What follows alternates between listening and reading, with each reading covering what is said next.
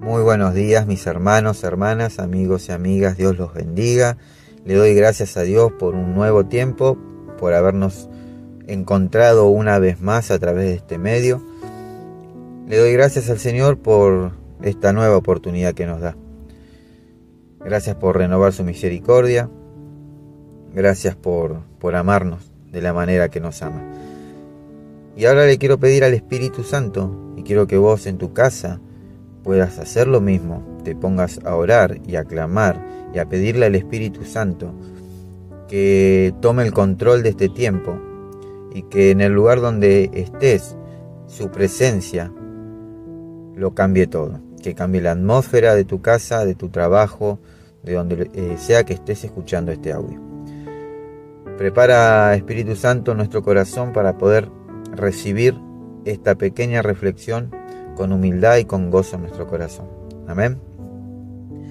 Vamos a hablar un poco sobre Job, aunque no es el tema central Job, pero eh, vamos a partir de este punto. Como bien saben todos, Job no era rey, Job no era pastor, no era evangelista, no era apóstol, Job no era sacerdote ni doctor, y Job no tenía ningún ministerio. Pero aún así Job se desviaba del mal.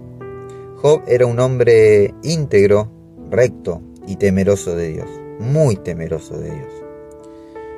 Usted no necesita tener un cargo en la iglesia para comenzar a vivir en santidad, en integridad y comenzar a tener un buen carácter.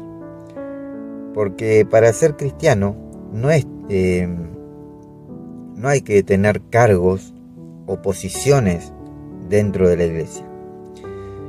Ser cristiano es buscar estar en la presencia de Dios, siendo obediente y temeroso de Él. Job era siervo de Dios. Y los siervos, como bien la palabra lo dice, solo sirven. No buscan puestos de honor, no buscan sobresalir de los demás. Así que solo debemos servir y listo. El servicio es silencioso, el servicio es humilde, el servicio es bueno. Servir es matar la vanidad amando, porque para servir se debe amar y para amar se debe servir. Amén.